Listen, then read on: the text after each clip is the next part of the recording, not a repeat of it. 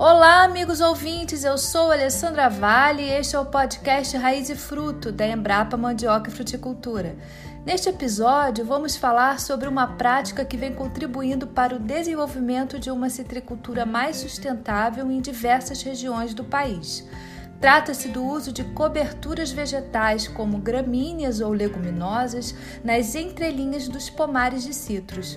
Essa técnica controla as plantas daninhas, reduzindo os custos e o uso de herbicidas entre 30% e 40% ao longo do ano, e aumenta a produtividade dos pomares de laranja, limão ou tangerina. Além disso, preserva o solo, pois aumenta a eficiência do uso da água, diminui a erosão e a salinização, promove a ciclagem de nutrientes, adiciona nitrogênio e aumenta o estoque de carbono no solo. Estamos aqui com o pesquisador José Eduardo Borges de Carvalho, que vai nos falar sobre a importância dessa prática que vem sendo testada pelo projeto Cobecitros em diversas regiões do país, em parceria com instituições de pesquisa e de extensão, universidades e produtores estratégicos. Ele vai mostrar quais as coberturas verdes mais utilizadas Cada região do país tem as coberturas que se adaptam melhor ao seu clima e podem ser encontradas com mais facilidade pelo produtor. José Eduardo também vai abordar a questão da redução dos custos e principalmente os ganhos ambientais. Siga com a gente nessa entrevista.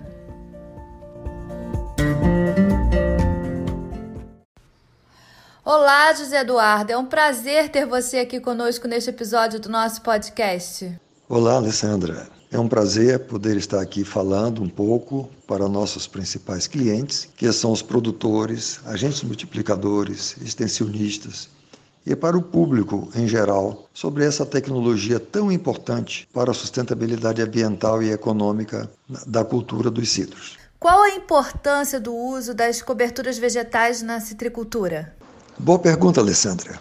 Para iniciarmos esse nosso bate-papo. A planta cítrica necessita, né, para expressar seu potencial genético, né, de um solo profundo, bem estruturado, bem drenado e, com relação a clima, um regime pluvial mínimo em torno de 1.300 milímetros bem distribuídos durante o ano. Mas isso nem sempre ocorre, principalmente nas condições das citriculturas da Bahia e Sergipe. Além disso, eu tenho observado que o manejo muitas vezes inadequado né, da, do solo, no controle de plantas daninhas, com uso ainda de grade por alguns produtores, tem ocasionado né, a sua compactação superficial, né, aquilo que chamamos de pé de grade, né, prejudicando a infiltração de água no solo. É, com isso, o aproveitamento da água é reduzido, levando a planta à deficiência hídrica, né, até pelo problema da, da má distribuição e esse solo tem que ser funcionar como reservatório de água para a planta. Né, promove corte das raízes dessas plantas cítricas e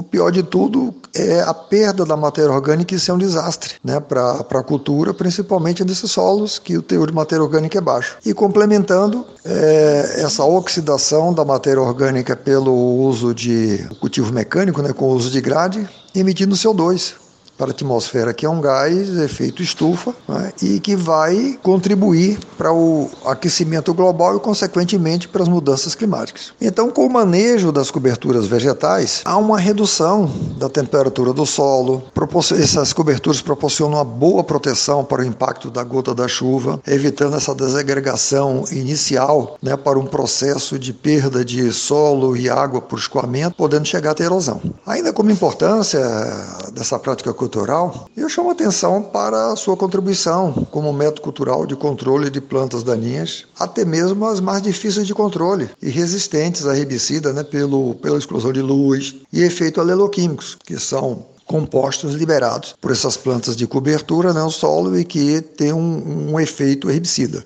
Essas leguminosas de, de raiz profunda, como o feijão de porco e as crotalárias, em alternância com gramíneas como o braquiária rosesiense, contribuirão em, em muito para a melhoria dos atributos físicos, químicos e biológicos do solo, mantendo sua fertilidade e produtividade ao longo dos anos.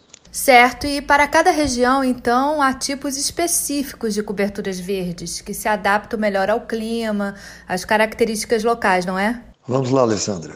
A grande, a grande maioria das coberturas vegetais recomendadas né, para, para a cultura dos citros né, se adaptam muito bem nos principais polos produtivos do Brasil, como as leguminosas feijão de porco, crotalárias, calopogônio, e as gramíneas, como o milheto, as do gênero crua conhecidas popularmente como braquiárias, e chamou atenção para a braquiária rosisiense, né, que é muito bem adotada pelos citricultores no sul e sudeste do país por sua grande capacidade de produção de biomassa, né, para formação de cobertura morta nas linhas de plantio, além né, de, de, dessa palhada que fica nas entrelinhas, né, pode amortecer o impacto negativo do trânsito de máquina no pomar. E em solos com boa estrutura, suas raízes podem chegar a mais de um metro de profundidade, contribuindo para uma boa reciclagem né, de nutrientes. Apesar dessa, dessa ampla adaptabilidade das coberturas vegetais, é muito importante que o citricultor faça primeiro uma experiência nas suas condições de clima e solo,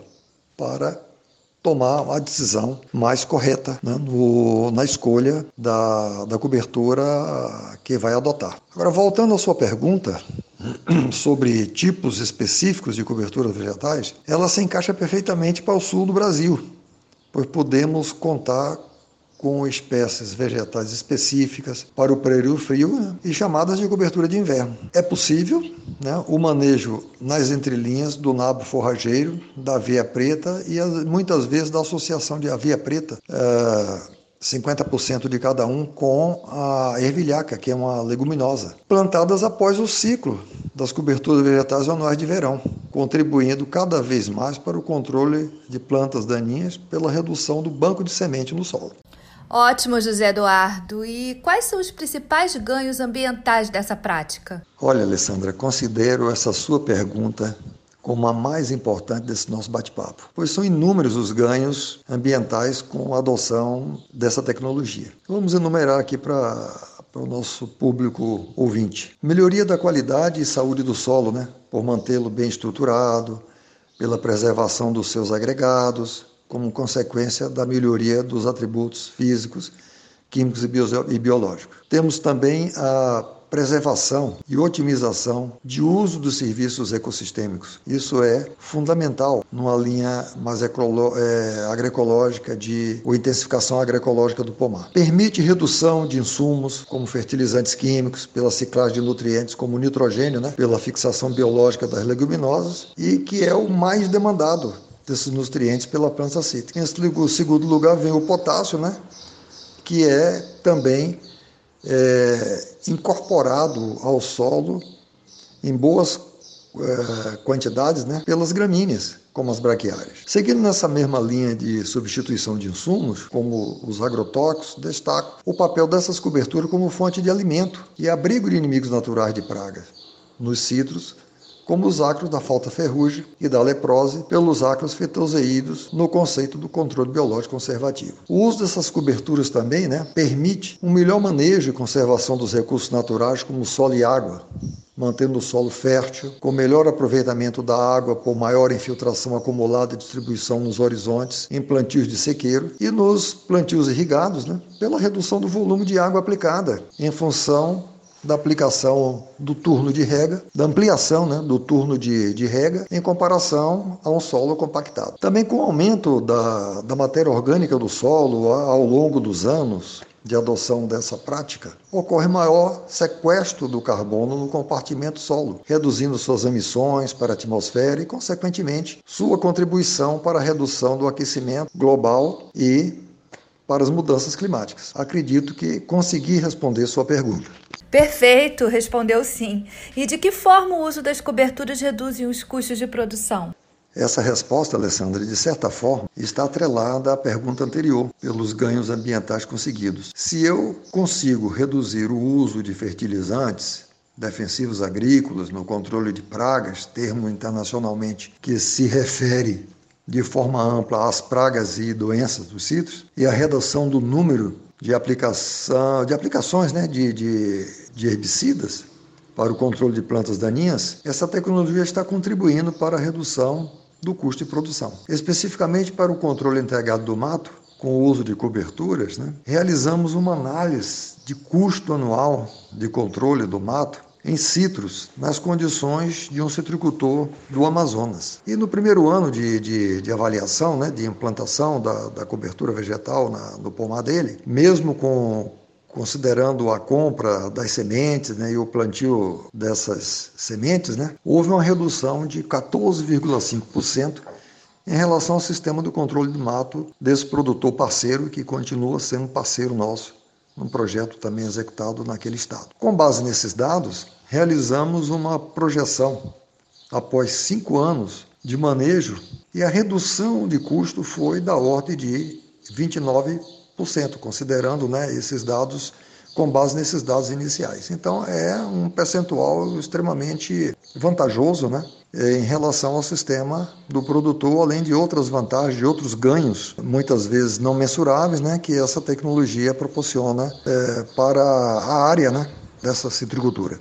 E você poderia nos falar um pouco sobre o manejo das coberturas vegetais perenes nas entrelinhas do pomar? Muito boa essa sua pergunta. Preferencialmente, né, os citricultores no Brasil, eles têm adotado essa prática né, de, de, de uso né, de, de, de coberturas vegetais, principalmente, pensando quase que especificamente no controle de plantas daninhas, utilizando né, roçadeira lateral, conhecida popularmente como ecológica. Essa roçadeira, no corte dessa biomassa da, das coberturas nas, nas entrelinhas, né, uh, produzidas nas entrelinhas, né, jogando elas para as linhas de plantio, para a formação de cobertura morta. Eu entendo que pouco tem sido a preocupação né, por parte dos citricultores, agentes multiplicadores, para os benefícios dessas coberturas vegetais sobre a qualidade do solo. Tenho observado em vários polos citrícolas do país que tenho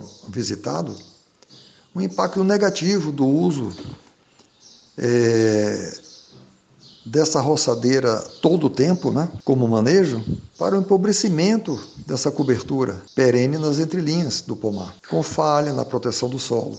Por isso eu, eu tenho recomendado que das três roçagens em média, né, que são realizadas por ano, que uma delas seja feita com a roçadeira central, após a produção de sementes viáveis é, do Brachiaria rusisiense como exemplo, que é uma das mais o, utilizadas né, nessa citricultura no cinturão citrícola de São Paulo, aí no Sudeste é, e região Sul também. Hoje em dia também já se espalhando por outras regiões do país, no Nordeste, chegando até o norte do país. Porque além da, da proteção do, do solo, nas entrelinhas, né, uma chuva de sementes viáveis para aumentar o banco de semente dessa cobertura no solo vai permitir a perenização dela, porque ela é perene, mas a depender do manejo é, repetitivo dado pelo citricultor, ela pode morrer, é o que a gente tem observado, né? E então ela vai enfraquecendo, né, sua produção de biomassa e corte, produção da biomassa e corte e termina deixando claro, protegendo o solo e não forrando a como pretendido. Então, esse projeto Cobecitros, ele vem estudando essa associação de manejo com essas duas roçadeiras, né? avaliando com imagens de drone né? e sua interpretação é, quanto à proteção do solo e a recomposição dessa cobertura né? para a produção de biomassa, garantindo ao produtor né, o manejo correto das roçagens e, consequentemente, mais sucesso com o uso é, de gramíneas perenes no seu pomar. Os experimentos estão espalhados por diversas regiões e têm a parceria com outras instituições e produtores estratégicos, sem as quais não haveria o projeto, não é? Fale sobre essa rede que foi construída para a validação dessa prática. Pergunta bem colocada, viu, Alessandra, por você nessa nossa conversa. Realmente, sozinho não, não vamos a lugar algum, principalmente né, com um projeto eh, desse, né, que tem uma, uma abrangência quase nacional, né, que vem lá do Rio Grande do Sul até Alagoas, né, e também pensando em termos de recurso, né, para se fazer, se não tiver parceiros, né, você fazer isso sozinho, indo todo o tempo por lá, é completamente inviável. Então, para sua execução, foram construídas parcerias. Estamos envolvendo quatro unidades da Embrapa, né? universidades, além de instituições estaduais, como a APTA Regional de Colina, São Paulo, né? e o Instituto de Desenvolvimento Rural do Paraná, IDR, que é o antigo IEPA e que hoje envolve né, a junção da, da, da, pesquisa e da extensão. Temos também né, uma, uma boa parceria né, com a Emater Rio Grande do Sul, junto com a nossa unidade Embrapa Clima Temperado e frequentemente realizamos cursos e dias de campo sobre nossas tecnologias. Nesses tempos de pandemia, não estamos fazendo eventos presenciais, mas temos muitos seminários virtuais. Vou deixar aqui a dica para os nossos ouvintes assistirem ao seminário sobre esse projeto nos próximos dias 29 e 30 de setembro, no canal da Embrapa no YouTube. Quem não puder assistir ao vivo ou estiver ouvindo este episódio após a realização do seminário, pode acessar a gravação do evento depois no YouTube.